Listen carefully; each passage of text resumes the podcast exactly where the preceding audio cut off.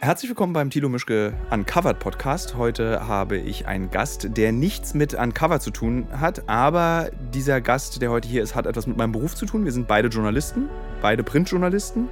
Und online. Und online, online first. Online gehört ja auch dazu. Nee, nicht online first. Ich bin noch so ein bisschen so altbacken, was das betrifft. Ich auch, aber ich, wir, wir werden ja alle gerade umerzogen im Journalismus. Ich ja gut, nicht, wir können davon aber nicht. Also Moment, ich stelle dich jetzt erstmal kurz zu Ende vor. Richtig. Äh, es handelt sich hierbei um Caroline oder Caroline? Caroline. Caroline Rosales. Sie, ähm, ja, du bist, glaube ich, wir machen das Gleiche. Wir schreiben Reportagen, Feature, wir schreiben Kolumnen, Essays, was, was uns man hinschmeißt, wir schreiben drüber einfach. Du hast aber in den letzten Jahren auch drei Bücher geschrieben insgesamt. Eins, die ersten beiden waren, glaube ich, so Mutterschaft. Richtung Mutterschaft, Richtung moderne Frau, was tut sie, wenn sie Mutter wird? Wie macht man das Beste aus dem äh, starren deutschen Mutterbild? Ja. Und das letzte Buch, was gerade erschienen ist bei Ulstein, ähm, behandelt ein Thema, was ich sehr interessant finde, nämlich ich will nicht Feminismus sagen, weil das, ich habe es zur Hälfte gelesen bis jetzt und noch ist es für mich kein Feminismusbuch. Warum das so ist, klären wir gleich im Gespräch. Das Buch hat einen zauberhaften Titel, sexuell verfügbar. Also aus äh, der Perspektive eines Buchhändlersohns kann ich dir sagen, ideal. Verkauft sich gut, weil alte Herren es kaufen. Und nein, nein, nein, nein, die kaufen es nicht. Das habe ich in München in der Buchhandlung beobachtet am Stachus. Die denken, oh, die nehmen es so und dann gucken sie, oh, sexuell verfügbar. Aha. Und dann drehen sie es um und dann steht da so ein Klappentext, so Selbstermächtigung, weibliches Wollen und dann wieder so, ach nee, dann doch nicht. Und auch sind keine Bilder drin. ja, genau. Das nervt, da sind keine, keine Fotos drin. Ähm, und ich habe dich eingeladen in meinen Podcast, weil ich nämlich mit dir über dieses Thema reden möchte, über dieses Frauenbild erste Welt. Und ich möchte dir auch gleich vor den Latz knallen, meine These. Und zwar, das, was du in deinem Buch beschreibst, ähm, überschneidet sich nicht mit den Erfahrungen, die ich mit Frauen gesammelt habe im Rest der Welt. Also außerhalb Europas, also außerhalb der Industrienation. Und ich will mit dir diskutieren heute, ob die Art, wie wir in Europa Feminismus diskutieren, ein First World Problem ist. Das ist ein sehr gutes Thema, ja, das und, stimmt. Und als ich dein Buch gelesen habe, hatte ich, bestätigte sich meine These so ein bisschen. Ich hatte dann so das Gefühl, okay, äh, das erste Kapitel geht um dieses, dieses Frauwerdung, dieses, dieser Druck, der auf dir lastet als pubertierendes Mädchen noch und noch, überhaupt noch keine Frau, dieses Schönsein, nicht dick sein, weiblich sein, rosa Röckchen, aber du, äh, warum darf ich nicht im Schmutz spielen? Wie wird man behandelt von gleichaltrigen Männern? Der erste Kuss, dann das nächste Kapitel ist, glaube ich, das so wie, wie Frauen untereinander miteinander umgehen. Ja, dazwischen auf jeden Fall noch ganz wichtig der erste Porno. Wie genau. werden wir durch Pornos konditioniert? Das ist auch äh, ein sehr wichtiges Thema zwischen Mädchen und Jungs. Der erste Freund zeigt dir ein Porno von Gina Wild und sagt, guck mal, das können wir vielleicht genauso machen. Und wir dummen Mädchen, wir machen noch alles mit. Beziehungsweise Was die Jungs. dass wir die gleiche Generation sind. Du bist 82er Jahre, ich bin 81er Jahre. Wir, ja, haben noch genau. Pornos von Gina Wild geguckt. Ja, eben, ja, Gina Wild, die größte, ne? Und Dolly Buster. Klar, das, also es gab, es gab nichts anderes. Das war ja, das waren die VHS-Kassetten von bei Pornos ist so, ich habe nie Namen. Das ist so aus der, weil für mich ist es ja tatsächlich ein Konsumgüter. Ja, so, es ist ja, ich, ich habe das nie assoziiert mit Stars oder mit irgendwelchen Personen, sondern es war immer. Wobei, man muss jetzt vielleicht dazu sagen, zur Erklärung, du bist in der DDR groß geworden, ich aber in nicht der in der Pubertät. Okay, naja. Ich hatte okay. noch kein Schamhaar, als die Mauer fiel. Ah, okay, ja, ja richtig. Also ich war auch noch nicht pubertär als die Mauer. Also ich war neun. Ja, ja, aber ist das dann so schnell alles gekommen? Ja, und, äh, der ja? Rest hat uns versaut. Also ja, so also das hat er noch geschafft. Ja, das hat er. nee, also ich glaube, das war so, ging bei mir mit 97, also mit 16. Ich hatte so, ich, ich bin ja in einem Haushalt aufgewachsen, der eine Ex, also ich, ich bin da, ich bin sehr ungewöhnlich aufgewachsen, was Sexualität betrifft. Mhm. Äh, wir hatten, glaube ich, mal in einem Gespräch, habe ich dir das, glaube ich, mal so ja, angedeutet. Ja. Also für den Hörer auch, damit der weiß das jetzt nicht. Absolut. Und die Hörerinnen, Hörerin, Hörerinnen. Hörerinnen. Ähm, ich, mein Vater hat sich mit dem sehr spezifischen Thema der Sexualästhetik auseinandergesetzt. Also wie wirkt Sexualität auf Menschen? Welche Wirkung hat Sexualität im Allgemeinen? Also das fängt, einfaches Beispiel ist eben äh, irgendwelche Marien, warum guckt eine halbe Brust immer bei der raus, äh, bei so Marienbildnissen. Ah, interessant. Äh, ja. bis hin zu, warum haben auf griechischen Vasen Männer Sex mit Ziegen? Also warum darf das abgebildet werden? Aber heute ist es ein Abbildungsverbot bezüglich Sodomie. Das ist dann schon diese Extreme. Aber es war in meiner Familie, also es wurde tatsächlich am Armutstisch über Sodomie diskutiert. Hammer. Aber nie sexuell. Das war wirklich immer rein sachlich. Rein also, wissenschaftlich. Wirklich. Das war so, mein Vater ist super verklemmt. Mhm. Aber er kann, mit dem kannst du halt darüber reden, über die Kulturgeschichte des Analverkehrs. Das würde mich jetzt wahnsinnig interessieren, aber das führt jetzt zu wir weit. Wir können auch ne? darüber aber reden. Das ist ja das Schöne eines Podcasts, dass wir frei darüber reden. Aber wir wollen ja auch über Feminismus, beziehungsweise über dieses schwierige Wort Feminismus auch. Also so, es gibt so ganz viele Sachen. Okay. Denn hinzu kommt durch diese freie Erziehung, die ich bei mir zu Hause genossen habe, dass ich eine sehr äh, gleiche Eltern Rollen. Also ich meine Mutter ist keine Hausfrau. Meine Mutter hat mich mit drei Monaten in die Krippe gesteckt und wollte arbeiten. Mein Vater ist der verspulte Geisteswissenschaftler, der eher zu Hause war, die Frauenaufgaben, die vermeintlichen übernommen hat. Also dieses Kochen, mein Vater kocht bis heute, äh, Wäsche waschen, abwaschen, das hat alles mein Vater gemacht. Also ich bin in einem Wahnsinn. Haushalt aufgewachsen, wo ich ein nicht tradiertes Frauenbild kennengelernt habe. Deswegen ist es für mich bis heute immer befremdlich, wenn äh, ich zum Beispiel irgendwie auf Spiegel einen Artikel lese, ich wurde vom WDR-Chef angegrapscht. Oder mhm. äh, ähm, wenn du in deinem Buch schreibst, dass ein, ein Chefredakteur einer Zeitung dich in Bangkok äh, relativ unangenehm zum Oralverkehr, Kunilingus, ja, irgendwie genötigt hat. Genau. Ähm, dann verwirrt mich das immer, weil ich ein ganz anderes Verhältnis zu Frauen habe. Deswegen kannst du mir heute auch erklären, woher das wie, also ich kann das gar nicht verstehen. Ja, es ist ein bisschen so immer die These, ähm, man kann auch im seichten Wasser ertrinken. Es ist eigentlich Sexualität in meiner westdeutschen äh, Rhein Endhaus, Reihenhaus, äh, Siedlungswelt hat sich immer so ein bisschen abgespielt. Äh, und das geht ehrlich gesagt wie ich jetzt beobachtet habe, vielen so, weil mal die Resonanzen auf das Buch sind, ja. du hast meine Geschichte geschrieben. Also so, äh, du, das ist genau das, was ich erlebt habe. Das ist so ein bisschen wie so ein Michael Haneke-Film. Also so, die, man kann auch im Seichten ertrinken. Es ist, äh, du, ähm, Du siehst das rosa Kleidchen an, du sollst dem Onkel ein Küsschen geben, dann guckst du deinen ersten Porno, dann äh, in der Schule ärgern dich die Jungs, die greifen dir zwischen die Beine und das, die nennen das ein bisschen ärgern oder legen mal die Arme um, äh, um dich und sagen, ach, ich will dich doch nur ein bisschen necken und ja. so. Und es ist alles irgendwie schon so gruselig in sich. Also so, es passieren so viele übergriffliche, unangenehme Situationen in einer gutbürgerlichen, äh, geordneten westlichen Welt. Aber äh, zusammen, also die Summe der Teile ergibt das Grauen. Ja. Und das ist so ein bisschen was ich aufgearbeitet habe. Ehrlich gesagt unfreiwillig, weil es sich erst, äh, das Grauen hat sich für mich und entwickelt sich für den Leser erst sozusagen äh, mit, äh, mit Voranschreiten dieses Buches. Und äh, ehrlich gesagt auch für mich. Ich war, wurde quasi von meinem eigenen Buch überrascht. Also ja. von meinem eigenen Erzählen, weil man dann wirklich merkt, es geht alles gar nicht klar. Also wir leben wirklich in einer äh, durchaus durchsexualisierten, unangenehmen Welt, die wirklich für Frauen und Mädchen ständig diese Herausforderung hat, sich irgendwie zur Wehr setzen zu müssen. Und viele äh, Dinge konnte, konnte ich mich auch gar nicht dagegen zur Wehr setzen. Das haben wir alle nicht getan. Und jetzt so langsam, nach MeToo, die ja auch ungefähr die größte Bürgerrechtsbewegung des Jahrzehnts war, lernen wir das. Was ich mich immer frage, ist ähm, dieses was denn, was du als Horror beschreibst, dieses eben Jungs legen Arm rum, greifen zwischen die Beine, was ich schon relativ übergriffig finde, äh, zwischen die Beine zu greifen. Das halte ich jetzt so, wow. Aber das hat man, hat man das nicht so mit der Klassen, äh, mit dem Klassendickerchen gemacht? Das war ich nämlich so von wegen so oh, mal geärgert. Also so. Also nicht in Ostberlin.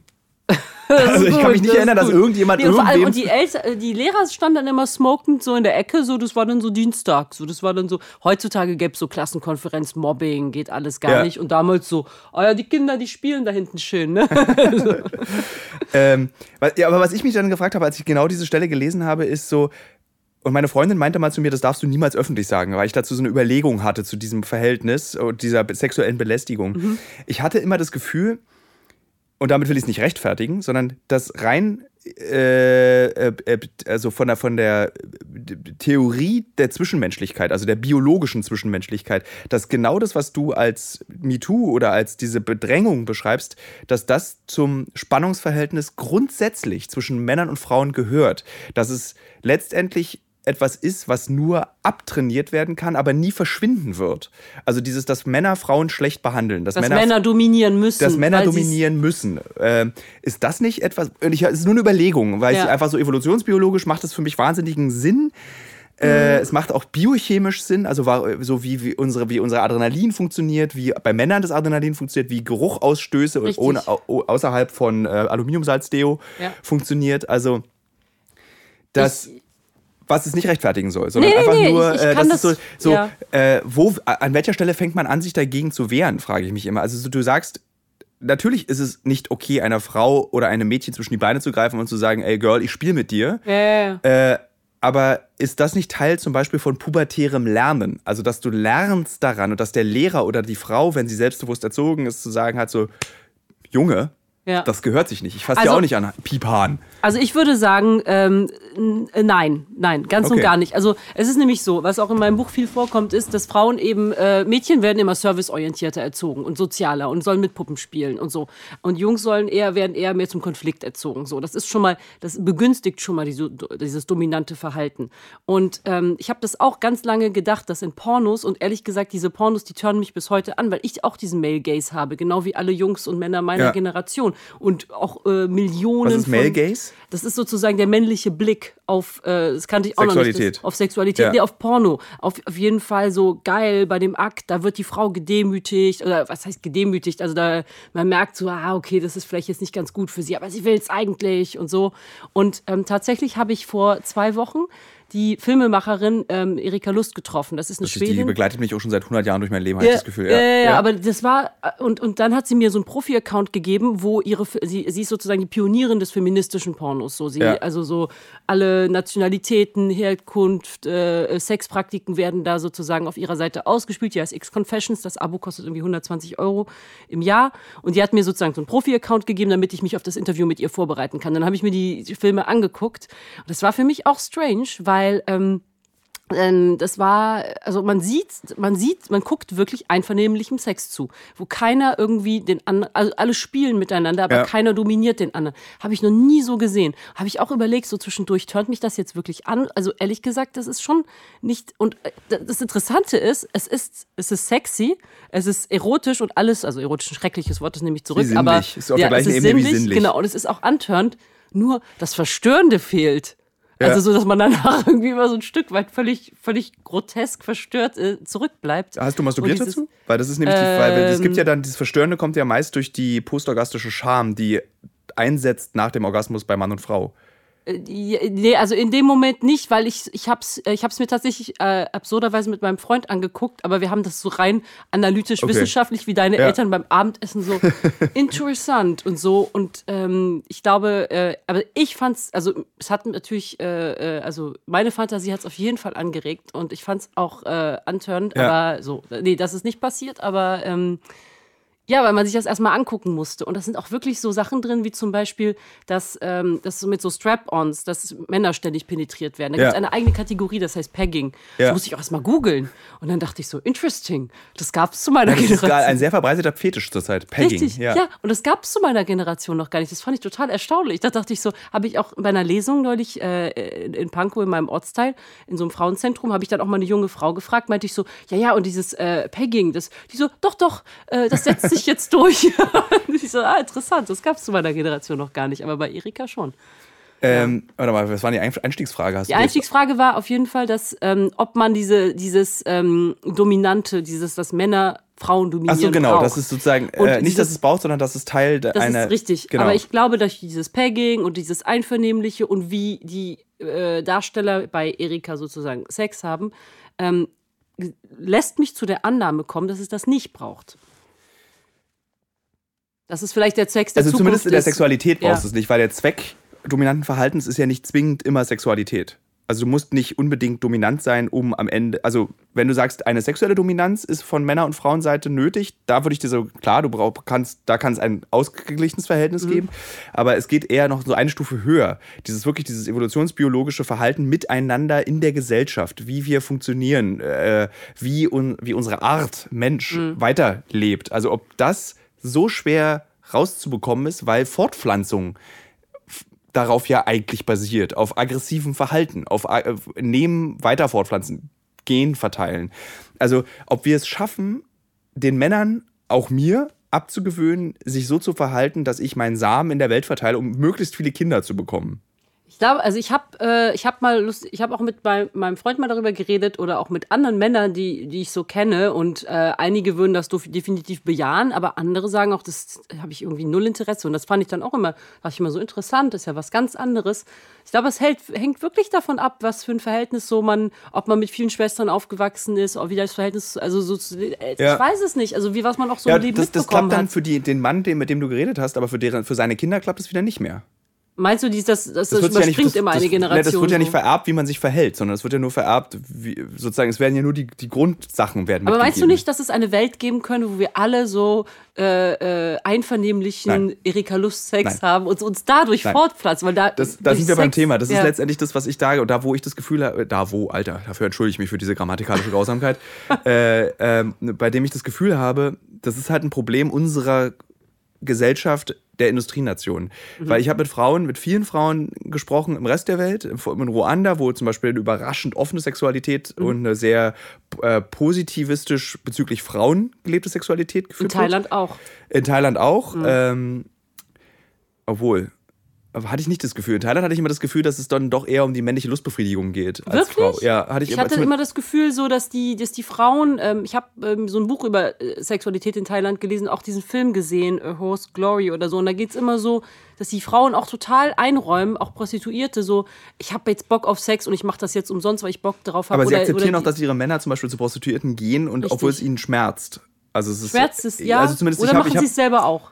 Das, das, das weiß ich allerdings nicht, das fand ich Ja. ganz interessant sogar. Also gibt es da männliche Prostituierte dann für Frauen oder ist es dann ein, Ja, ja, oder Prostituierte untereinander, hatte ich Ja. gesehen in diesem Film. Und vor allem, also Thailand ist ja immer noch, wobei ich jetzt nicht, jetzt in Deutschland ist es ja auch so. Die hatten ja ganz lange, dass sie sozusagen das ähm, ein Telefon dritte, in den Podcast rein? Ja, oh nein. I'm sorry.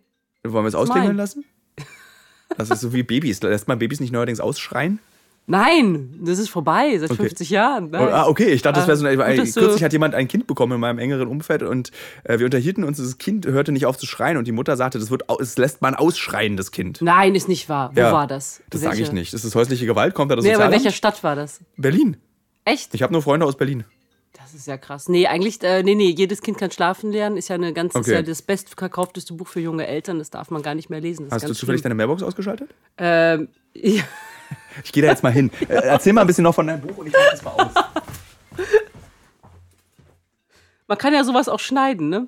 nee, das wird nicht gemacht. Also, okay. Nein, äh, genau. Nee, aber auf jeden Fall in Thailand, mittlerweile ist es in Deutschland ja auch so, dass es das dritte Geschlecht gibt. Ne? Aber in Thailand, das Ja. war das erste Mal, dass, äh, dass die erste Nation, die das dritte Geschlecht hat, die auch die Ladyboys haben Ja. und äh, wo Frauen auch äh, mit äh, Männern, äh, also sozusagen, die haben irgendwie, also ich habe das gelesen in diesem Buch, die haben so ein Gefühl dafür, die sagen so, ja, der, der soll ja auch mal Sex haben, der arme alte Mann. Und dann machen die das so für den. Ja. Es ist so, es gibt so eine Art fast wie eine soziale Ader. Was ganz lustig ist, weil es widerspricht letztendlich, aber der Thailand ist wahnsinnig verklemmt. Durch dieses, als im 19. Jahrhundert die ersten Europäer nach Mhm. Thailand kamen, haben die auch den christlichen Glauben mitgebracht und die Thailänder dachten ja, das ist cool, verklemmt zu sein. Die waren ja vorher vollkommen unverklemmt Mhm. Aha. Mhm. und sind ja auch keine Christen, aber eben sie dachten durch das europäische Verhalten der Scham im viktorianischen Zeitalter, Mhm. das ist sowas wie eine en vogue. Und diese, diese Beschämtheit und diese Scham haben sie bis heute schleppen sie mit sich rum und haben die auch nicht mehr abgelegt. Also zum Beispiel die Mode in Thailand vor dem 19. Jahrhundert war obenrum frei. Also du Okay. hattest nur so Bu- Busen, konntest dir angucken. Klar, also das klar. war und auch völlig. Ich finde aber mit immer noch, dass Thailand ein sehr freiheitliches Land ist, also gerade was Sexualität angeht. Aber wie gesagt, ich bin auch nicht in den Untiefen drin. Ja. Also äh, so, ähm, das war jetzt nicht mein, mein Spezialfach in den Regionalstudien. Aber Äh. ähm, okay, Thailand können wir mal ausklammern. Also vielleicht ist das ein Gehen wir zurück Beispiel. zu diesem, also Ruanda, dieses, ja. dieses äh, genau, und in Ruanda hast du das zum Beispiel, dass der Orgasmus der Frau im Mittelpunkt der Sexualität steht. Also der Sex, Echt? ja, ja, das ist ziemlich krass. Aha. Und ähm, ich habe genau zu diesem Thema eine Recherche in Ruanda gemacht und habe dann auch mit so ganz vielen Frauen geredet und die Mhm. haben auch so eine, da wird nicht genital verstümmelt, Mhm. sondern äh, da ist was, was ganz Faszinierendes. Da werden die äußeren Schamlippen gedehnt, also gezogen. Die werden ganz lang gemacht Mhm. Aha. und die werden dann wie so ein Schlüpfer. Also, da, dann, dass, du das, dass du deine Vagina schützen kannst. Wie wird sowas gedehnt? Mit äh, Gewichten und einer, äh, mit so einer, so einer Pflanze, damit es nicht so wehtut. Das wird dann so wie so ganz äh, so eingecremt. Das war ganz seltsam, weil das war dann, war ich dabei, bei, also redete mit einer Frau, die die Aufgabe hat, die Schamlippen von anderen äh, Ah ja, Mädchen zu, zu dehnen. Okay. Und sie bat mir, fragte mich dann, ob ich nicht Lust hätte mitzumachen. Das war dann aber etwas, da meinte ich so, nee, möchte ich glaube ich nicht. Okay, hast du irgendwie bei drei, elfjährigen Mädchen dabei zusehen, wie Nee, ihre Schamlippen nee, gedehnt okay. werden. Das, Das das, äh, es reicht. Äh, Klar. Äh, auch das Interview reichte. Ja. Ähm, aber das sind so Ausnahmebeispiele. Also Thailand und Ruanda sind so sehr Richtig. ausnehmlich. Und der Rest der Welt, tatsächlich, ich muss es so hart sagen, Mhm. selbst die USA, die Sexualität in den USA ist ja nochmal ein ganz eigenes Ding. Da habe ich oft das Gefühl, wenn ich mit Frauen rede, Hauptsache, ich werde nicht vergewaltigt. Das ist der einzige Wunsch, den ich an mich als Frau und an die Männer stelle, ist, dass ich nicht vergewaltigt werde. Also im Irak habe ich mit äh, kurdischen Kämpferinnen gesprochen, die nicht, das waren keine, äh, wie heißen sie? In den Peschmergas, oder? Äh, genau, wie, nee. aber wie heißt die Religion? Äh, Äh, die, die- die mit dem Jesiden? V. Jesiden, Die- ja, genau. ja. Ich habe so mit, mit Jesidinnen, die eben in, auf Seiten der kurdischen Armeen gekämpft haben, äh, gesprochen.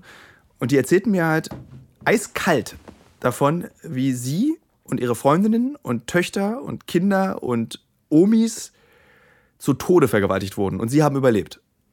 Sie waren diejenigen, die überlebt Oh haben. Gott, das ist ja schrecklich. Und- ja, ja. Aber es ist, gut, ist- jetzt wahrscheinlich auch besondere Krisensituation. Ja, Krieg, ja, aber ne? das ist Äh, so, ich finde, das ist eine besondere Situation. Ich will die nur kurz als Beispiel nennen, weil Mhm. als Mann auch mit diesen Frauen zu reden, ist eine ganz, äh, war eine fürchterliche Situation für mich, weil du wirst zum Mittäter, nur weil du einen Penis hast. Ich hatte das Gefühl, dass ich schuldig bin, weil Männer sowas machen, weil das Vergewaltigen als Tätigkeit ist ja etwas, was nichts Ungewöhnliches ist. Das passiert ja relativ häufig auf der Welt. Es Mhm. ist ja äh, auch dieser schmale Grad, was ist eine Vergewaltigung, was ist keine. Also ich glaube, die meisten Menschen denken, eine Vergewaltigung ist, du schlägst einer Frau ins Gesicht und die kennt dich nicht und dann vergewaltigst du sie. das Aber stimmt, Vergewaltigung ist ja, geht ja, kann ja sein, du bist betrunken und kommst nach Hause. Ja. Richtig, ja. Und deine Frau möchte nicht mit dir schlafen, aber du schläfst trotzdem mit ihr. Richtig, ja. Es Und- gibt ja auch, wie gesagt, in meinem Buch diese Situation, wo man, äh, die wurde auch, äh, dieses eine Kapitel Dunkelheit, wo es halt darum geht, ne, ist, war das jetzt Vergewaltigung, war es das nicht? Und das wurde auch in der Welt am Sonntag vorab gedruckt, das Kapitel. Und das war sehr interessant von den Reaktionen her. Ja. Das ging wirklich von so Beschimpfungen, so Blame, so, so Victim-Shaming, so, bis, bis zu ich kann dich verstehen. Aber es war sehr durchmischt. Also ich habe das Gefühl, es provoziert richtig die Leute. Ja. Das ist Na, denen so unangenehm, dass die anfangen, über das, das darüber zu schimpfen. Und ich, weil ich glaube, das unterstützt so ein bisschen meine These, dieses, dass es etwas Urmännliches ist. Mhm. Im Prinzip meine Sexualität, also nicht meine Tilos, sondern Mhm. die männliche Sexualität basiert vielleicht auf Vergewaltigung.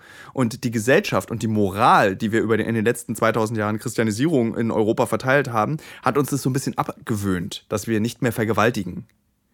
Ja, also da bist du ja schon fast im, im Darwinismus. Das ist ja äh, sozusagen der, das, die, die, die hässlichen oder die nicht so äh, filigran äh, privilegierten Männchen sozusagen, Ja. die müssen ja vergewaltigen, sonst kriegen, kommen sie ja nicht zu ihrem Recht, ihr Erbgut zu verbreiten. Äh, nee, das da- ist Darwinismus. Also, Äh, Der, wird, der klappt ja unter, innerhalb einer Art nicht so richtig gut. Das Mhm. ist ja eher so, wenn äh, so du hast, es gibt den Menschen und dann gibt es nochmal so einen, Ur, äh, einen Urmensch. Mhm. Und der Urmensch ist ausgestorben, weil er nicht reden kann und vielleicht zu zärtlich zu den Frauen ist und sie nicht vergewaltigt.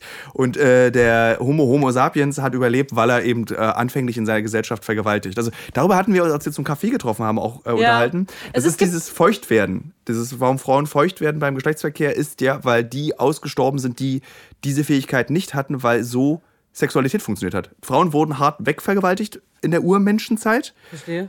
und eben die, die überlebt haben, die, die den Gendefekt hatten, meine Vagina wird feucht, weil sie eben keine inneren Verletzungen beim Richtig, Geschlechtsverkehr bekommen richtig. haben. Das würde man verbluten. Das hat mich auch noch nach Ja. unserem Gespräch traumatisiert ein paar Tage. Ich, äh, aber Und das ist das, was, also, äh, und das ist das, was mich darüber nachdenken lässt. Was ist die Aufgabe vom modernen Feminismus? Darf er sich nur mit Sexualität beschäftigen? Ich will noch mal den Bogen spannen, sonst wird es zu biologisch. Richtig, ja, ja, ja, klar. Äh, Nein, ich habe aber auch eine, noch eine Fun Fact Neandertaler-Geschichte. Und Bitte? zwar habe ich mal gelesen, genau das Gegenteil, dass ähm, die, es gab so diesen Urmenschen, der so relativ primitiv angesiedelt war, also so Keule drauf und Ja. in die Höhle ziehen und ne und Se Sex haben, wenn man überhaupt davon reden kann. Und dann kam aber so eine Art, äh, eine Art auf, die eben so, so mehr über ihren Charme oder über ihre Wortfähigkeit äh, Frauen sozusagen, äh, also sozusagen zur Partnersuche gegangen ist. Ja. Und diese Frauen, die auf diesen Typ eingestiegen sind, auf diesen Typ Neandertaler, die hatten dann Nachkommen und die haben sich letztendlich durchgesetzt in der Neandertaler-Folge, so, so in der Art. Ganz interessant, insbesondere überschneidet sich das ja auch gerade mit der gesellschaftssexuellen Entwicklung, also mit der aktiven Gesellschaft. Es ist ja wohl gerade wahnsinnig modern, sapiosexuell zu sein. Richtig. Das ist ja im Prinzip genau das Gleiche, oder? Man schläft Ja. nur noch mit Menschen, die irre klug sind und viele Bücher gelesen haben. Interessanterweise kannte ich das Wort natürlich bis vor kurzem nicht, aber habe festgestellt, dass das relativ gut auf mich zutrifft, weil ich brauche immer jemand, der mich wenigstens intellektuell dominieren kann. Also das ist mir mal so aufgefallen im Laufe meines Lebens und äh, dass ich unheimlich schwer damit umgehen kann. Also auch so, also ich könnte jetzt niemanden daten, der äh, dem ich was erklären muss oder wirklich was Grundlegendes erklären muss. Ja. Also sowas, das würde schon anfangen mit so funktioniert Journalismus oder so. äh, super grundlegend. Das ist auch das typische Date-Gespräch Nummer eins, wenn du mit so einem Bauingenieur dich triffst. Du sag mal, Caroline, wie funktioniert eigentlich Journalismus? Oh, Alter, ich kann kein Date mehr mit dir haben. nee, ehrlich gesagt, er müsste sich nur, ja, okay, das ist mir, glaube ich, schon wichtig. So Literaturjournalismus, da kommen wir nicht dran vorbei.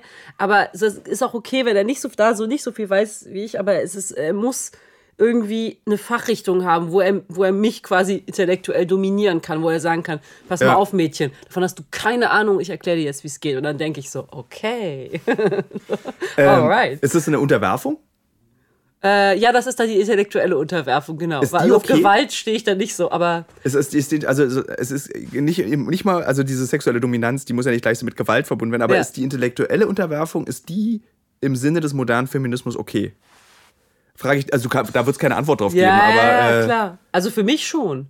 Für mich schon. Wenn mir jemand sagen kann, Dude, du bist, ich weiß das besser. Also ich liebe, ich bin ja wie, wie, wie wir alle mit Hip-Hop aufgewachsen und ich liebe halt auch die Form des Battle Raps oder des, des sozusagen jemanden mundtot machen, indem man die besseren Argumente hat, dieses Debattieren und so. Ja. Das ist ja nichts anderes als Rap. Und äh, für mich muss auch in jedem Text immer so der Beat stimmen.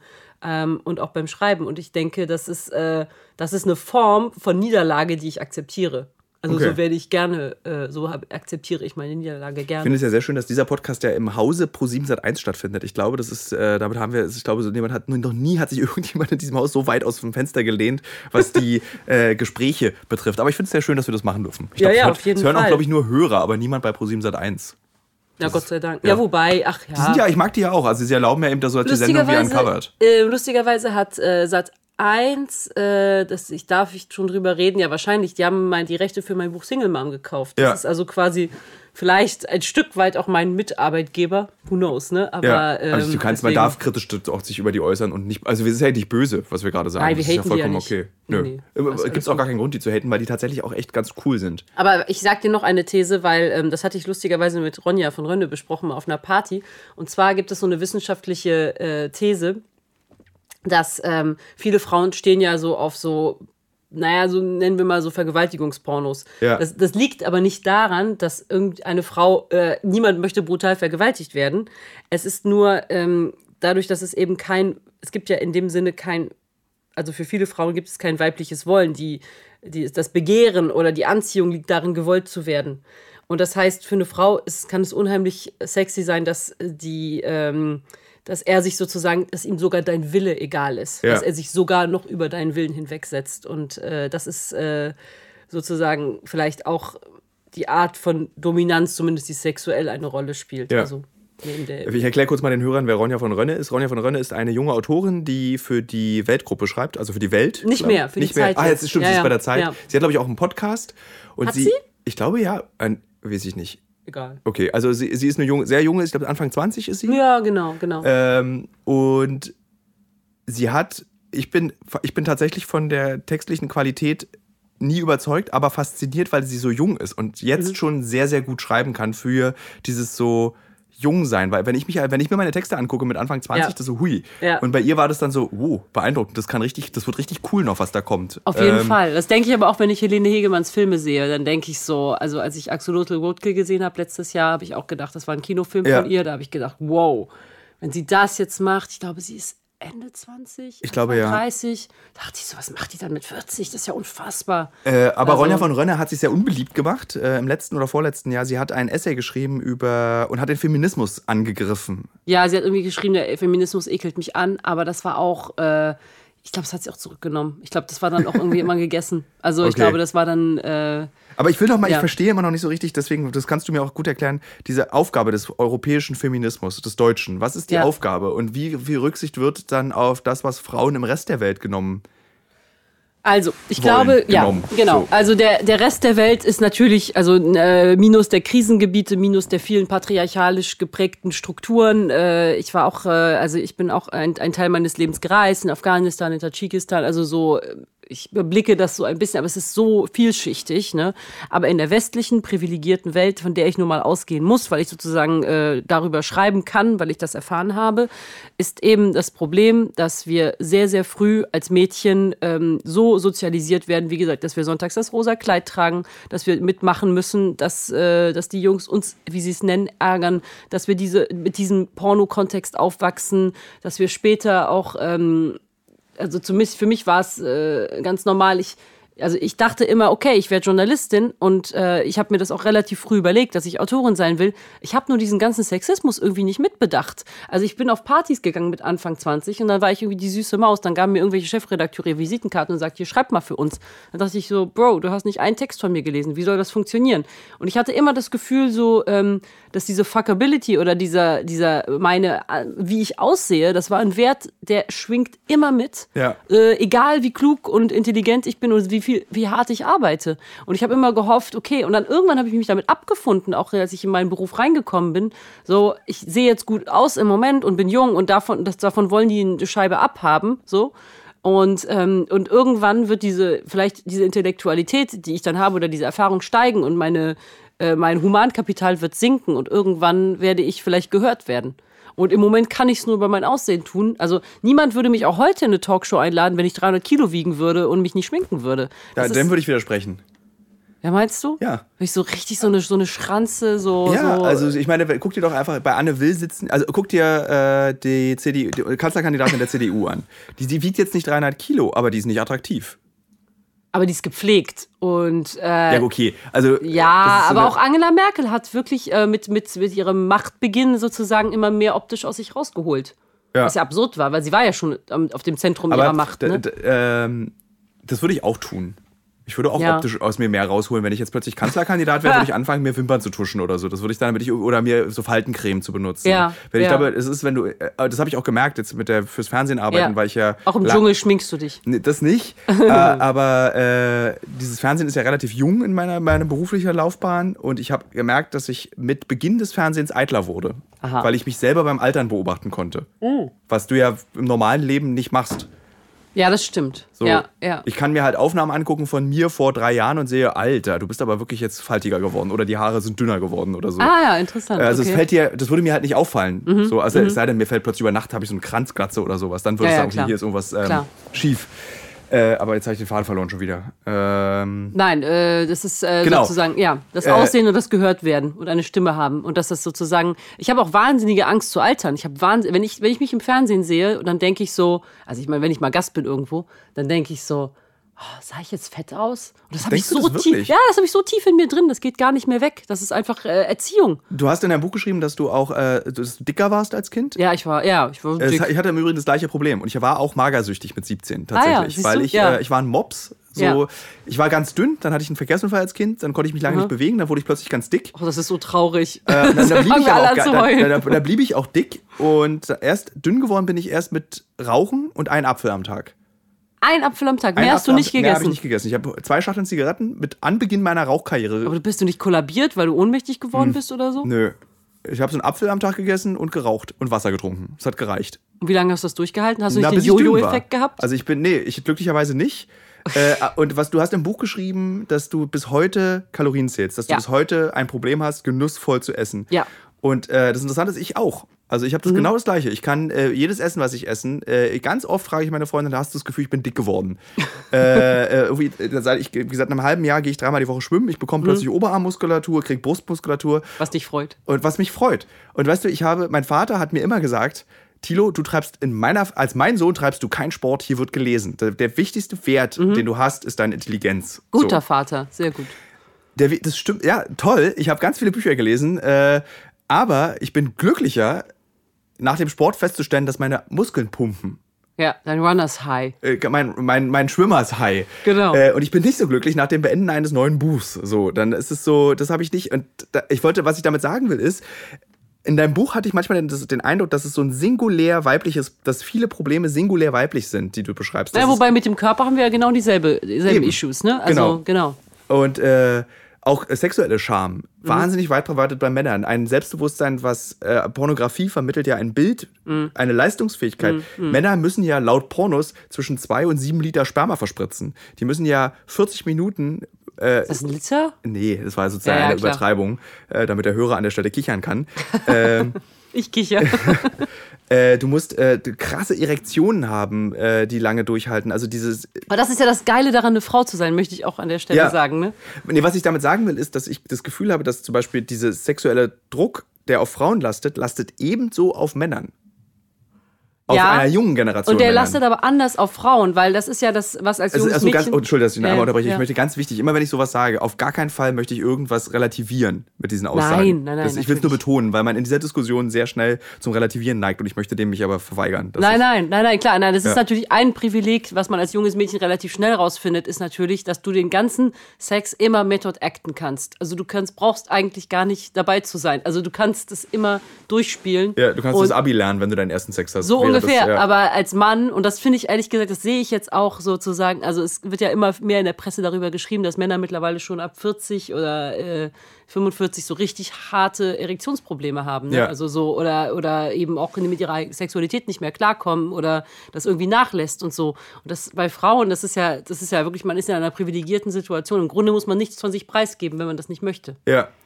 Wo würdest du sagen, ist die gesellschaftliche Stellschraube, um das Verhältnis zwischen Männern und Frauen zu verbessern? Ist es die Aufklärung, die früher beginnen muss, die anders geführt werden muss? Oder sind es grundsätzlich die Eltern, an denen gearbeitet werden muss? Also es gibt zweierlei Dinge. Ich glaube, einerseits ähm, muss man wirklich, ähm, also Mädchen sind immer zu schüchtern. Also wenn sie, wenn, also das erste ist, wenn, wenn Jugendliche das erste Mal Sex haben oder Frauen mit Männern Sex haben oder auch einfach auch später in ihrem Leben. Frauen sind immer zu schüchtern zu sagen, äh, was ihnen gefällt und was sie möchten. Und auch diese Konstellation One-Night-Stand ist nicht darauf ausgelegt. Also das wird ja immer mehr gemacht, Friends with Benefits und One-Night-Stand. Es gibt Studien darüber, dass Frauen immer noch mehr darauf aus sind, irgendwie zu denken, der findet mich toll im Bett, als auf ihr eigenes Wollen zu achten, auf das eigene, worauf sie Lust haben. Und es ist natürlich wahnsinnig verletzend für den Typen, der natürlich voll gepumpt mit Selbstbewusstsein, aber auch mit Selbstzweifel ist, ihm zu sagen so, also was du da machst, das bringt gerade gar nichts. Also so, aber das wäre eigentlich Aber ich ganz glaube, dass schön. auch ganz viele Männer. Nee, Moment, das ist Entschuldigung, erzähl bitte weiter. Das Ja, wäre nee, wär jetzt genauso ein relativierender Satz, deswegen bitte erzähl weiter. Nein, nein, genau, aber es, es wäre schön, wenn man sozusagen, wenn, wenn Mädchen oder Frauen sich mehr trauen würden, dem Typen auch mal zu sagen, nee, das geht so Ja. nicht. Ne? Also so, neulich sagte eine Freundin auch zu mir, ey, wenn ich merke, mein Freund hat keinen Bock, dann höre ich auch mittendrin auf. Und ich so, boah, das ist zu hart, das kannst du nicht machen. Und so, aber wahrscheinlich ist das der Weg, ne? Oder Ja. sich irgendwie darüber so als Paar zu verständigen. Und ich glaube auch diese ganzen Friends with Benefits äh, und One-Night-Stands und ich nehme mal jemand mit nach Hause, sind einfach nicht dafür gemacht, dass Frauen in irgendeiner Weise Spaß haben. Und ich glaube, vielleicht sollte man da auch ein bisschen rigider mit sich selbst sein und es vielleicht auch einfach lassen. Also Wer hat deiner Meinung nach die Verantwortung in äh, heterosexueller Sexualität? Äh, wer, hat, wer trägt die Verantwortung für die Erregung? Ist der Mann verantwortlich für die Lust der Frau oder ist die Frau und je, oder ist jeder für sich selbst verantwortlich für seine eigene Erregung? ich glaube, das ist, äh, ich glaube, jeder ist selbstverantwortlich und es muss dann irgendwie zusammenfinden. Ja. Ähm, genau, und das, das ist das eine. Und das andere ist aber auch, ich glaube, dass, was sich ändern muss, was sich aber auch ändert, ist ähm, alleine schon, dass ich, ich sage immer meinen Kindern so, also ich habe eine fünfjährige Tochter und einen sieben Jahre alten Sohn, ich sage denen immer so, du kannst einen Mann oder eine Frau heiraten oder, ähm, oder auch so dieses, äh, also ich beobachte das mit Freude. Einerseits, dass mein Sohn auch mal gerne ein Einhorn kämmt oder irgendwie auch sagt, so, manchmal heult er auch, weil ihn seine Schwester oder seine Freundin und sie, äh, ihre Freundin, äh, so fertig gemacht haben. Und ich finde das irgendwie dann auf eine Art natürlich äh, traurig für ihn, aber auch irgendwie positiv, dass er irgendwie, ich merke schon, dass er anders aufwächst, dass er jetzt nicht darauf gedrillt wird, von wegen jetzt heul nicht oder Ja. äh, macht das nicht. Also ich glaube, dass äh, er wächst schon mit einer, in dem Fall Glück durch die Schwester, wächst mit einer anderen Empathie auf, als es vielleicht die Jungs meiner Generation äh, gemacht haben. Also es gibt ab und zu äh, gibt es noch so, so Töpfern, das ist Mädchensache oder er hat Ja. auch eine Strickliese oder sowas. Ich finde, das sind schon so Kleinigkeiten. Auf der anderen Seite, er hat auch früher super gerne Nagellack getragen, als er noch nicht zur Schule gegangen ist. Mittlerweile steckt er die Hände in die Taschen, weil es ihm dann doch unangenehm ist. Also Ja. ich hoffe, es bricht immer mehr was auf und ähm, allein, dass wir so sind, äh, dass ich seine Mutter bin und äh, bricht, also und auch also viele von mir sozusagen, also der Typ Mutter bin, die ich bin, ähm, passiert da ein bisschen was. Ich glaube, mehr miteinander reden, Dinge benennen können, also so alleine diese, diese Situation Verlegenheitssex oder Mansplaining oder Gender Pay Gap oder all diese Sachen, das konnten wir früher alles nicht benennen. Ich finde, Mansplaining ist das Unangenehmste der Welt. Es gab's ja, es gab dieses Mansplaining gibt es ja auch unter Männern. Gibt's das? Ja, das gibt's und das ist wahnsinnig unangenehm. Und ich war so froh, dass es, als es endlich dieses Wort Mansplaining gab, und das Ja. ist ja auch oft, wenn du dann zum Beispiel so auf Konferenzen bist und dann Ja. irgendwie diese bekackten Typen dann Ja. irgendwie einer Kollegin irgendwas mansplainen und du Mhm. sitzt daneben und versinkst vor Scham im Boden, dass das gerade passiert. Und ich hab, wusste früher nicht, wie das heißt. Ich wusste nur, es macht ein unangenehmes Gefühl, wenn man Was, da was ist denn so ein guter Einstiegssatz ins Mansplaining? Ist das wirklich so, ich erkläre dir das jetzt mal? Äh, ich glaube, der, also was, äh, also die meisten Mansplaining-Sachen beginnen mit dem Satz, warte, ich muss kurz überlegen, weil das Ganze, ich habe einen Freund, der sehr viel mansplaint. Ja. Äh, doch, ja, genau. Ich erkläre dir das mal. Tatsächlich ist es so. Ja. Oder ähm, das habe ich mal gemacht. Das habe ich mal wo gelesen. Also jetzt das ist, äh, ich habe mal einen Film drüber gesehen. Eine Doku habe ich da. Und, Ja. dann. und dann kriegst du etwas erklärt, was. Also deswegen, das ist so, es passiert häufiger, viel, viel häufiger bei Frauen. Aber es gibt es auch unter Gleichgeschlechtlichen. Es gibt so, sozusagen ein ähm, Homo-Mansplaining oder ein, nee, wie heißt das? No-Ho, wie ist es? Ein Heterosex, nee, wie heißt das? Gender-Fluid. Mansplaining. Ah, okay. So nennen wir es okay. jetzt einfach mal. Ah, ja, sehr gut. Ja, ja, Gender genau. Planning. Gender Fluid Planning. So müsste man es dann Vielleicht, heißen. ja, ja, Äh, ja genau. Ähm, aber ich glaube, ich will noch mal zurück zu diesem, ähm, äh, dieses eben, das ist ein Problem der Industrienation. Das will ich noch mal so ein bisschen Mhm. rauskristallisieren, weil alles, was du erzählst, klingt, ich finde das richtig, was du erzählst. Das ist, äh, dass das auch, dass man an der Erziehung eben auch arbeitet, dass man, wie man mit Jungs und Mädchen redet, wenn sie klein Mhm. sind, dass sie heulen dürfen, wenn sie ein Junge sind, dass sie sich schminken dürfen, wenn sie ein Junge sind. Das ist vollkommen okay. Das ist ja, früher war das ja immer so, da wird man schwul von. Das war ja so Richtig. eine große Also diese Angst vor Homosexualität, Diese die baut sich Gott sei Dank auch ab. Ja. So, ja. Äh, da hilft auch Pegging, aber. ja oh, oh.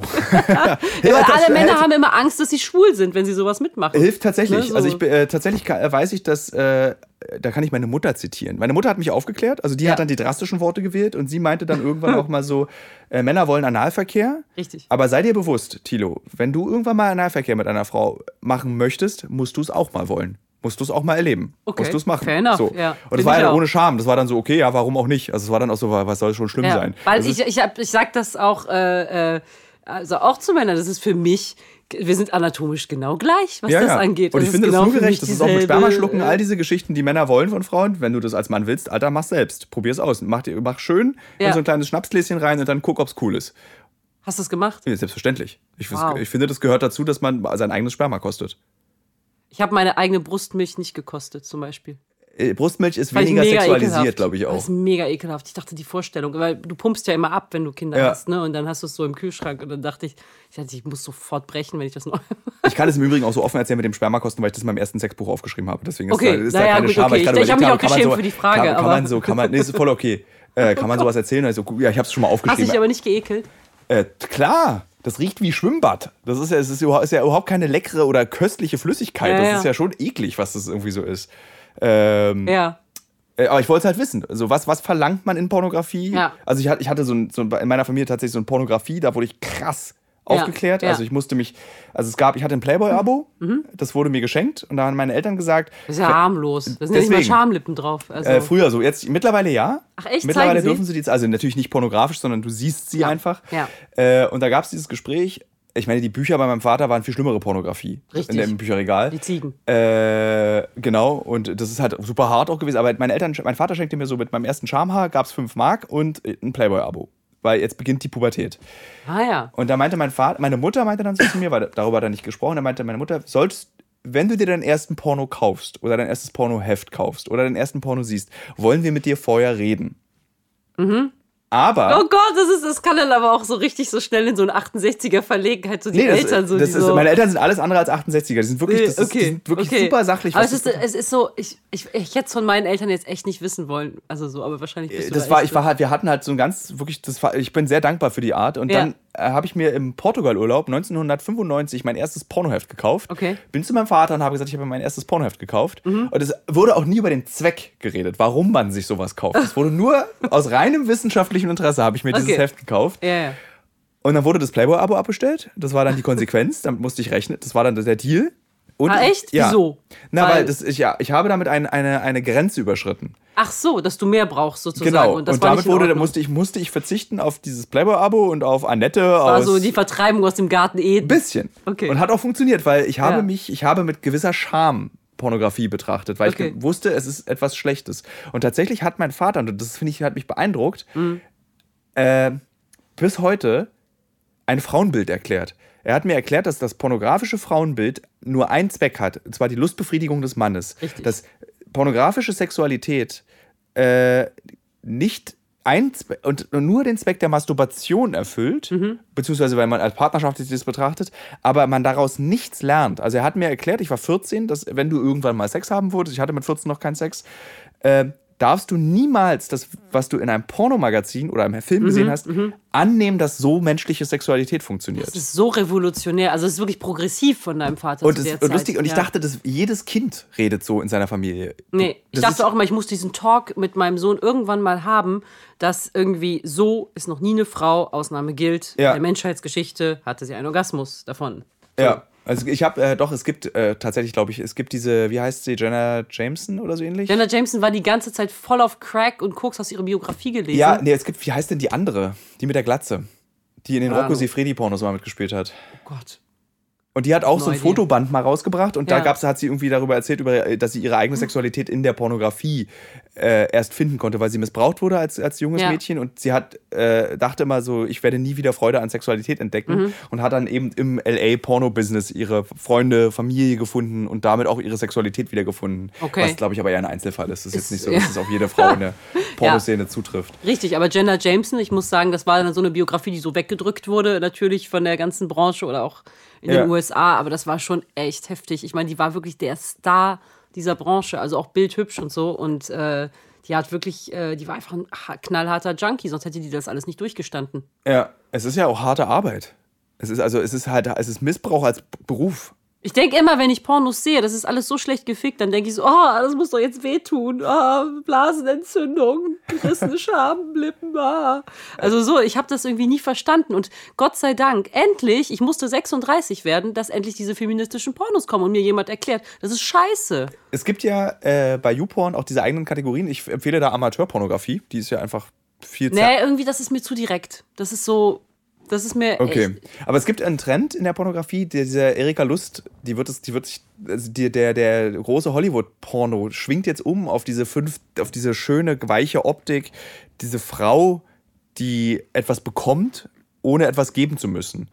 Und das fühlt sich ganz seltsam an, wenn bei YouPorn plötzlich mal so Porno dazwischen ist. Du hast da diese harten, irgendwie 850 Männer Gangbang äh. Sperma-Studio-Späße und Ja. dann plötzlich kommt so ein in, mit Weichzeichner gefilmter äh, eine Frau ist so, die, Göttin der Lust im Prinzip. Ja, aber was heißt dazwischen? Das muss man doch das Genre anklicken. Das ist ja nicht dazwischen. Nee, das, du hast ja kriegst ja so Vorschläge. Ach so, verstehe. Da ist ja dann ja, irgendwie so, wenn du dann Ja. eben dieses so Amateurporn, dann hast du plötzlich unten hast du so eine Liste aus, das könnte ihnen auch gefallen. Ja, ach so, okay. So, das, so. Und da sind Wie jetzt? äh, und da sind die dann mit, mittlerweile dabei.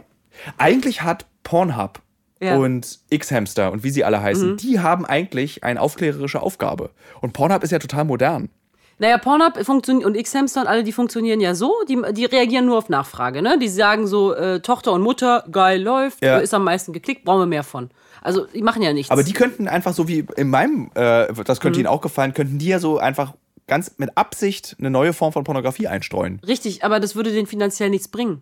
Also die machen ja nur das auf Nachfrage. Also wenn alle sozusagen äh, äh, Quälereien und, äh, und brutalen Analsex gut finden, dann machen sie mehr davon. Ja. Die, die haben überhaupt kein Interesse an einem Bildungsauftrag. Es gibt ja auch den Vorstoß der Berliner SPD, das fand ich super interessant, äh, diese guten Pornos zu fördern. Und ich muss auch echt sagen, also meine Kinder sind natürlich klein, aber wenn die mal groß sind, ich würde denen echt eher diese Erika Lust-Filme zeigen, einfach damit die äh, guten Sex haben oder damit irgendwie, äh, damit die eben nicht diesen Male Gaze kriegen, wie wir, meine Generation den Aber hat. würdest du damit nicht äh, äh, sie in so eine Bubble pressen? Weil die Wirklichkeit sieht ja dann doch nochmal anders aus als eben diese Erika Lust-Pornografie. Ja, aber meinst du die, meinst du, also wenn ich, äh, mal- also, Also, nehmen wir an, deine Tochter ist dann irgendwann 26, hat ihren ersten großen Liebeskummer und geht ins Berliner Nachtleben. okay, ja, ja, klar, ja, was dann? Das ist, die, die Wirklichkeit ist anders. Nee, dann sagt sie, weißt du was, dann, dann geht sie. Und dann sagt sie, äh, das ist doch hier irgendwie nicht normal. Dann ist sie, Ja. dann sagt sie, äh, ich habe wirklich extrem selbstbewusste Freundinnen, die, wie gesagt, die, äh, die gehen auch mittendrin. Ich habe sogar eine Freundin, die ist Prostituierte und äh, die hat eine, so eine High-Class-Escort-Agentur und die meinte auch, wenn es scheiße ist, dann gehe ich. Also das kannst du, dann, glaube ich, als High-Class-Escort machen, aber das kannst du nicht sie machen. meinte, sie meinte, sie geht dann und äh, sie hat, es hat auch nie jemand ihr sein Geld zurückverlangt. Ja. Aber Also du wirst so- halt, wenn du irgendwie äh, um Kudamm wirst du halt verdroschen von deinem Zuhälter dann. Ja, aber das ist Menschenhandel. Das ist ja wie, Ja. das ist ja der Unterschied wie äh, shoppen gehen und Ladendiebstahl. Das ist ja im strafrechtlich relevanten Bereich. Das ist auch eine Sache, die mich wahnsinnig aufregt, weil ich finde es hammerhart, dass in Deutschland, das ist, äh, also Frauenrechte sind so weit unten, dass du kannst äh, bei Tageslicht auf offener Straße, neben der Schule, auf einem dicht befahrenen Straße, kannst du Menschenhandel betreiben. Ja. Also es ist eine völlige Grau, also eine Schwarzzone, also so im, im deutschen Gesetz. Meinst du, die Gesellschaft, dass unsere Gesellschaft mit Trump, Putin, mit äh, Erdogan, Rechtsruck in Deutschland, Rechtsruck also in Deutschland, dass wir. Zeit haben, dieses Problem zu lösen. Wie, wir, wie, wie, wie mit Frauen in der Gesellschaft umgegangen Ja, wird. aber es ist essentiell, wie wir miteinander alle umgehen. Das ist Was ich sagen will, ist, schaffen wir es, bevor die Welt untergeht, dieses Problem noch zu lösen? Weil ich finde, dass im Rest der Welt die Welt schon untergegangen ist und Mhm. wir noch so eine, eine, eine ähm, so eine Art Bastion uns gebaut haben, eine intellektuelle Blase, die über Europa herrscht, dass die Realität außerhalb dieses Kontinents sieht viel härter aus. Und ich glaube, das erwartet uns hier auch. Ich ja, aber ich finde ehrlich gesagt, also mal gucken, wie bin da es so ein bisschen läuft. pessimistisch. Nö, ja, ja, klar. Nee, aber mal gucken, wie es läuft. Ich finde, es gibt ja immer sozusagen, das Pendel schwingt immer zurück. Also die linken Kräfte werden auch wieder stärker. Und äh, gut, dass Bernie Sanders nochmal kandidiert, hat mich jetzt nicht äh, vom Hocker gerissen. Aber ich finde. Ich hoffe, es er schafft's. Also ich hoffe, nee, Moment, also äh, Ja. ich hoffe, er überlebt bis dahin. Ich finde ihn ja so. sehr tattrig mittlerweile schon. Ja, er war aber auch schon beim ersten Mal tattrig. Also, aber das war auch, warum Trump gekommen ist, weil sie Bernie Sanders so verarscht haben. Die haben den gegen Hillary ausgespielt, hätten sie nicht machen sollen, weil Ja. Bernie hätte es, Bernie wäre der Präsident gewesen. Aber gut, äh, und auch äh, gut, diese Gelbwesten-Proteste in Frankreich, das, das dreht sich langsam alles in eine ungute Richtung mit Antisemitismus und so. Ja. Das war leider nicht so geplant, aber, ähm, oder hoffe ich zumindest. Aber ich glaube ehrlich gesagt, ähm, naja, also das ist jetzt alles so. Also es wird, es wird ja immer, die Schere wird ja immer größer und es wird immer Armut geben. Die Frage wird in den nächsten 20 Jahren sein, ist Populismus rechts oder links? Also früher waren ja sozusagen traditionell die Gewerkschaft, die Arbeiter waren ja alle links. Mittlerweile Ja. sind sie rechts.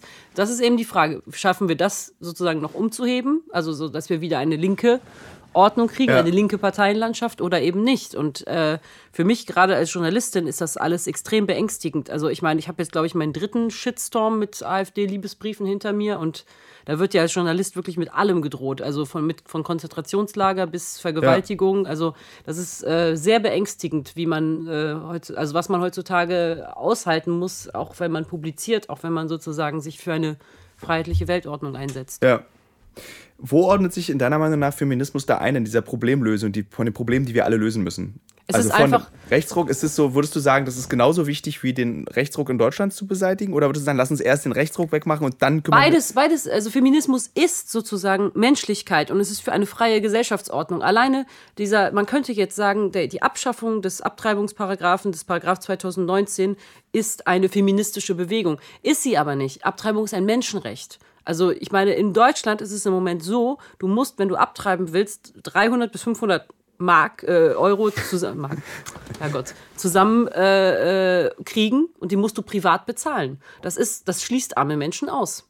Das ist, Ja. äh, das ist, und vor allem, du musst auch den Arzt finden, dann musst du zu dieser Beratung gehen, wenn du aus einer streng religiösen Familie gehst, m, schwierig schon mal. Ja. Also so, solche Sachen. Du kannst nicht einfach sagen, ich gehe mal eben zum Frauenarzt und löse das Problem. Das heißt, diese Frauen kommen in die Hände von Leuten, die es vielleicht sozusagen schwarz machen. Also die es. Und dann äh, ist es einfach und dann ist lebensgefährlich. es lebensgefährlich, Ja. genau. Aber das ist, das ist die Realität in Deutschland im Jahr 2019. So läuft's. Also so, und das, du bist quasi immer in der Illegalität, wenn du abtreiben willst. Und das ist, äh, du gefährdest die Gesundheit und das Leben von Frauen. Und deswegen kann man sagen, ist das ein feministisches Problem, nur weil feministische Geister oder Kräfte sich dafür einsetzen? Nein. Es ist ein Problem, was wir alle haben. Also durch gelebten Feminismus kann unsere Gesellschaft nur besser werden. Also Würdest du dann sagen, dass der Begriff Feminismus einfach falsch verstanden wird? Dass Feminismus tatsächlich eine Bewegung eher?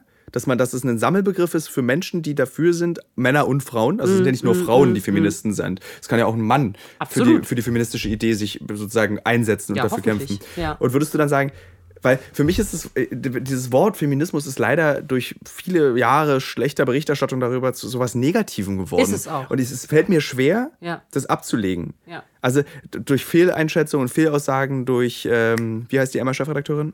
Äh, Alice Schwarzer? Alice Schwarzer, die einfach auch in, den- in den jungen Jahren des Feminismus, in den 60ern und 70ern in der BRD, einfach auch Mist gesagt hat. Und das hat es irgendwie so, äh, nicht bezüglich des Feminismus, sondern auch über Männer und Pimmel abschneiden. Und das ist ja auch nicht der Mhm, richtige Weg, dass du militant gegen den Mann vorgehst.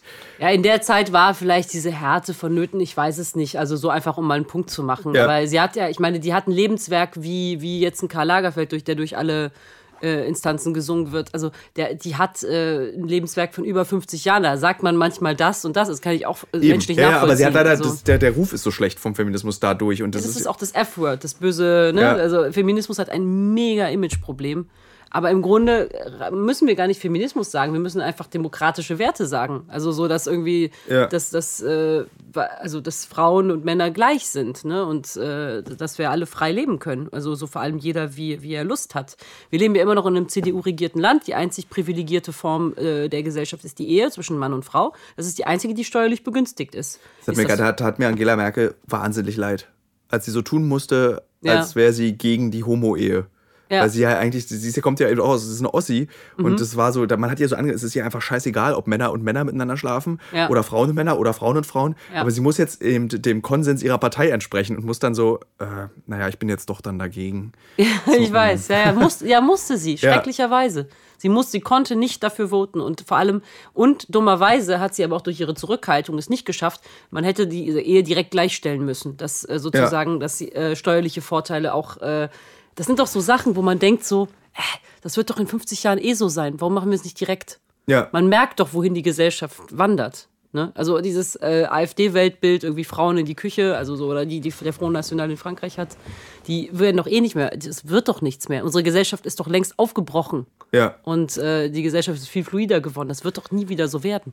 Würdest du sagen, um nochmal die Eingangsthese nochmal kurz Mhm. rauszuholen, würdest du sagen, dass Europa dann damit auch eine Vorbildfunktion auf alle anderen Kontinente und Welten und Lebenswelten haben kann? Und verbirgt sich dahinter vielleicht auch so eine Art, äh, so eine geistige Kolonialisierungsgefahr? Ich wollte gesagt, gerade sagen, es kommt der, sagt der Neokolonialismus oder sowas. äh, also ist mir gerade jetzt so gekommen, der Gedanke, weil es auch ein bisschen unangenehm ist, dass wenn wir dann schon wieder der Welt sagen, wie es, wo es lang geht. Nee, ich würde nicht sagen, also Kolonialismus oder sozusagen diese Weitergabe von Ideen durch Missionierung oder so, das hat ja mit Macht zu tun oder mit Leute, also mit andere Staaten unterdrücken.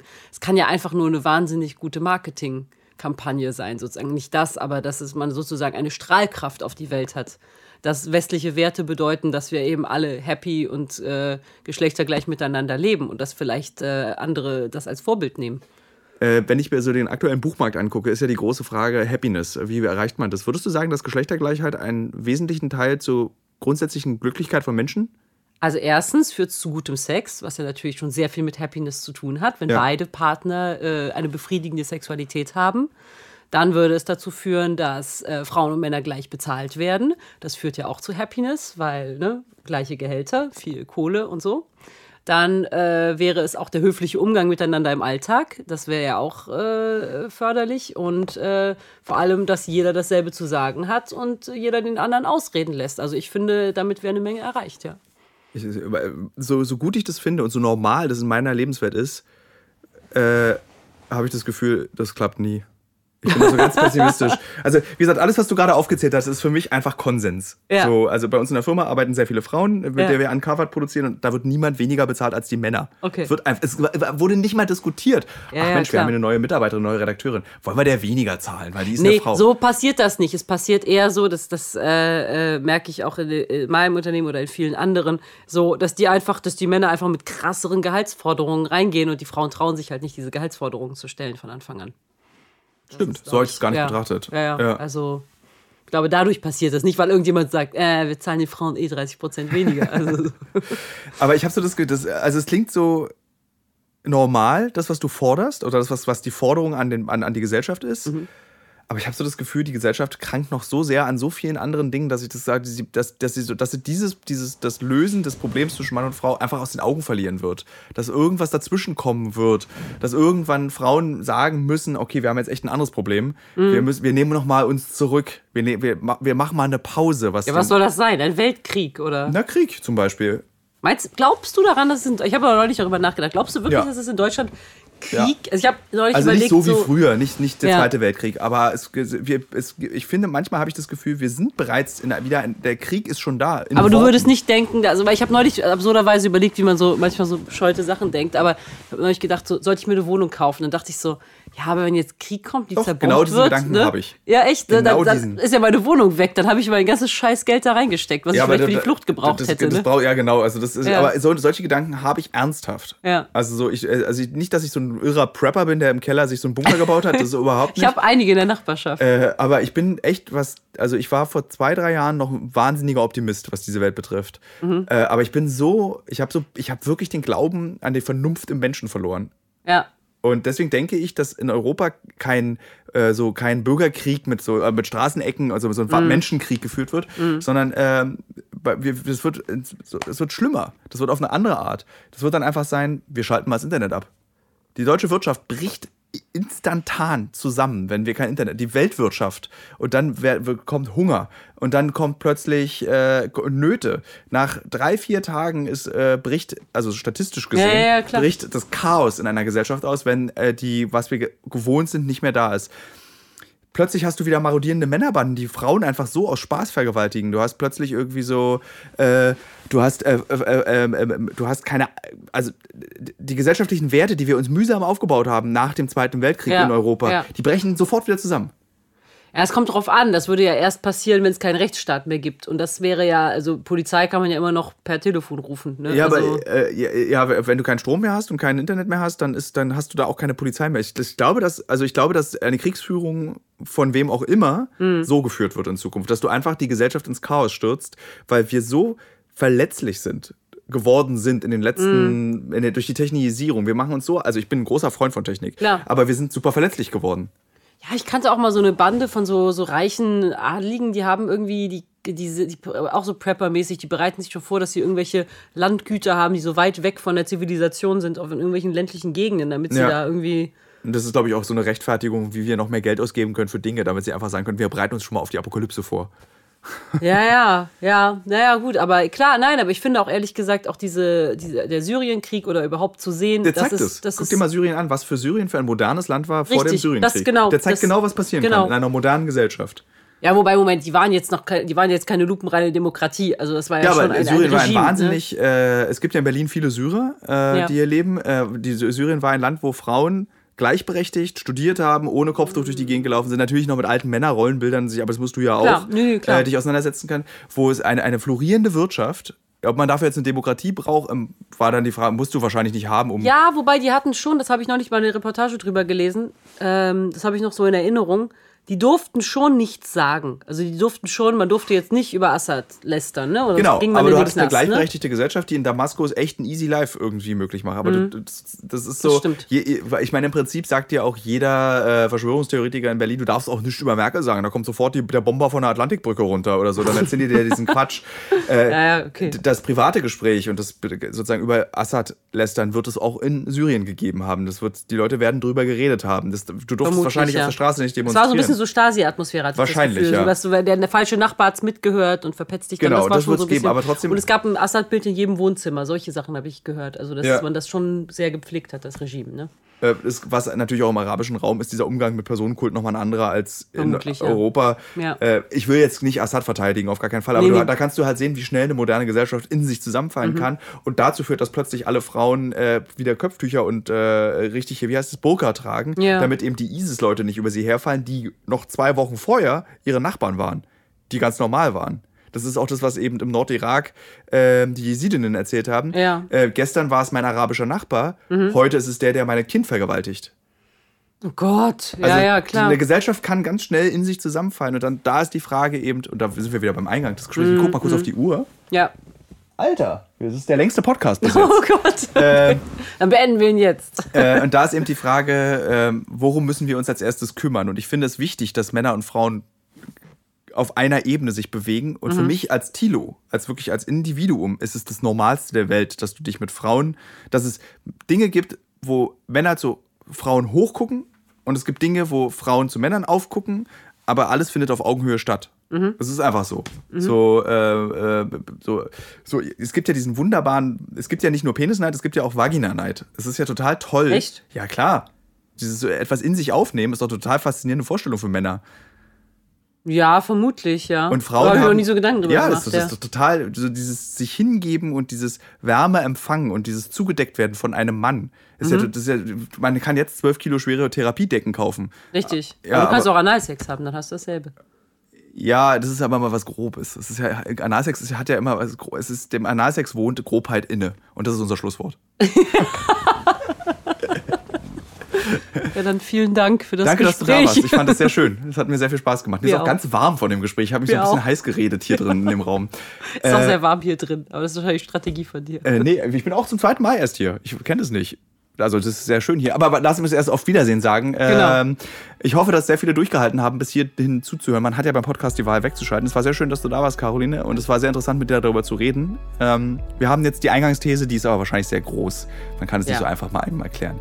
Wir reden jetzt einfach, dieser Podcast, Thilo Muschke Uncovered, ist nur noch dieses, nur noch du bist Gast und wir reden nur noch über das. Absolut, sehr gut. Also schön, dass du da warst. Danke. Danke.